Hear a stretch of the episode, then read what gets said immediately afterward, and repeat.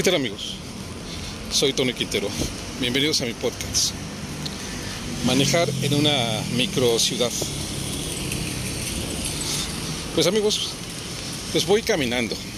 Voy aquí eh, eh, caminando en una tarde. Aquí en la en la que en la ciudad que llaman ciudad cuando es un, una micro ciudad tal vez es un pequeño gran rancho, porque no tiene elementos para que sea una gran ciudad o catalogada como una gran ciudad. Entonces, sus vías de comunicación son cortas, son, son eh, chicas, angostas, y realmente no hay vías de comunicación alternas, es un círculo vicioso. Eh, quien haya planeado la situación de la vialidad en Oaxaca. Lo hizo, lo hizo al aventón, lo hizo al ahí se lo hizo de manera deliberada, sin pensar en el futuro. Entonces tenemos una, una micro ciudad ahora atascada de autos eh, por todos lados y realmente no hay este no hay eh, eh, forma de, lograr una buena vialidad. Entonces se hace todavía más difícil. Y sobre todo algo que, que, que deseo destacar. Es sumamente estresante en horas pico manejar en este tipo de ciudades. Si en las grandes ciudades es es grotesco, es terrible, es eh, em, traumático. Imagínense nada más en este tipo de ciudad, micro ciudad o mini rancho, eh, que no tiene vialidades. Entonces es traumático manejar en este tipo de ciudad y no hay, eh, por otro lado, no hay ninguna propuesta de las autoridades para, para la vialidad. Entonces, eso es lo peor, ¿no? Eso es lo peor, eh, lo terrible que, es estar viviendo en una, en una ciudad que no es ciudad y que está llena de, llena de intentos torpes y que no pues no faculta, no, no faculta la, la vialidad. Entonces, estamos ante un fracaso de vialidad, intentos de vialidad, y esto es lo que les quiero comentar.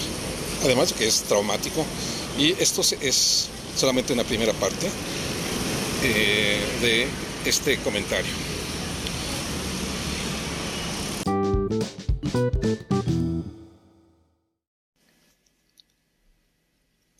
Bueno, prosiguiendo con el tema, la movilidad es inexistente en Oaxaca.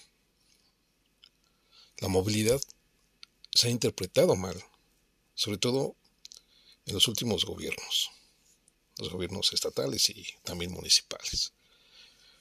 Porque echándole un ojo a las leyes de movilidad, pues hablan más de el transporte público, de sus tarifas, de sus concesiones, pero está totalmente equivocada la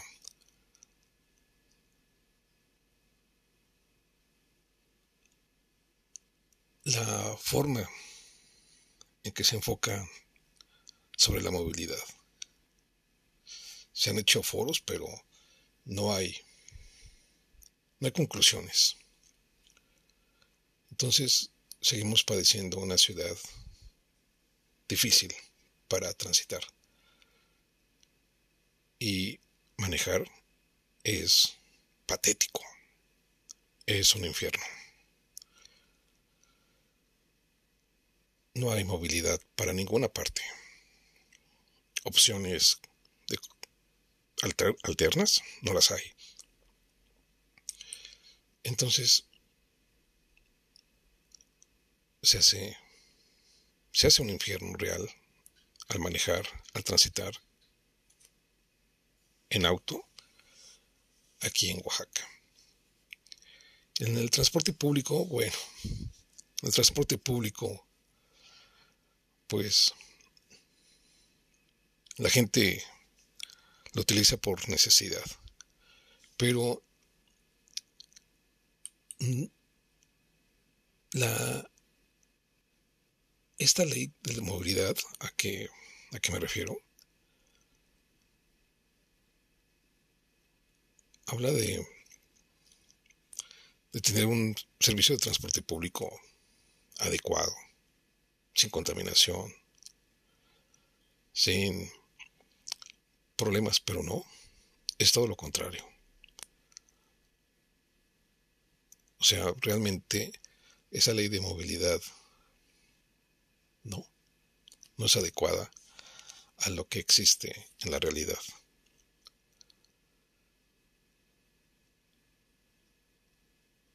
Y entonces, lamentablemente,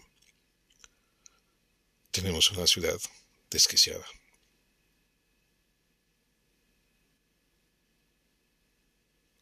Y no hay opciones de ningún tipo. En el ámbito de los vehículos eh, como motocicletas, pues realmente tampoco hay un reglamento. Entonces tenemos una ciudad o una micro intento de ciudad en el que se registran a diario muchísimos accidentes.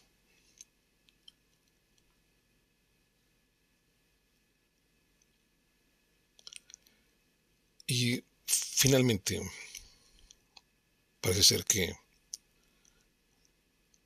no hay, todavía no hay la planeación real, todavía no hay un estudio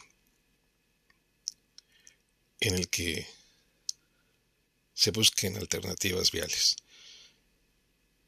Y también no cuenta Oaxaca con vías en buen estado, vías de comunicación en buen estado. Entonces, es realmente, realmente un tormento manejar, manejar un vehículo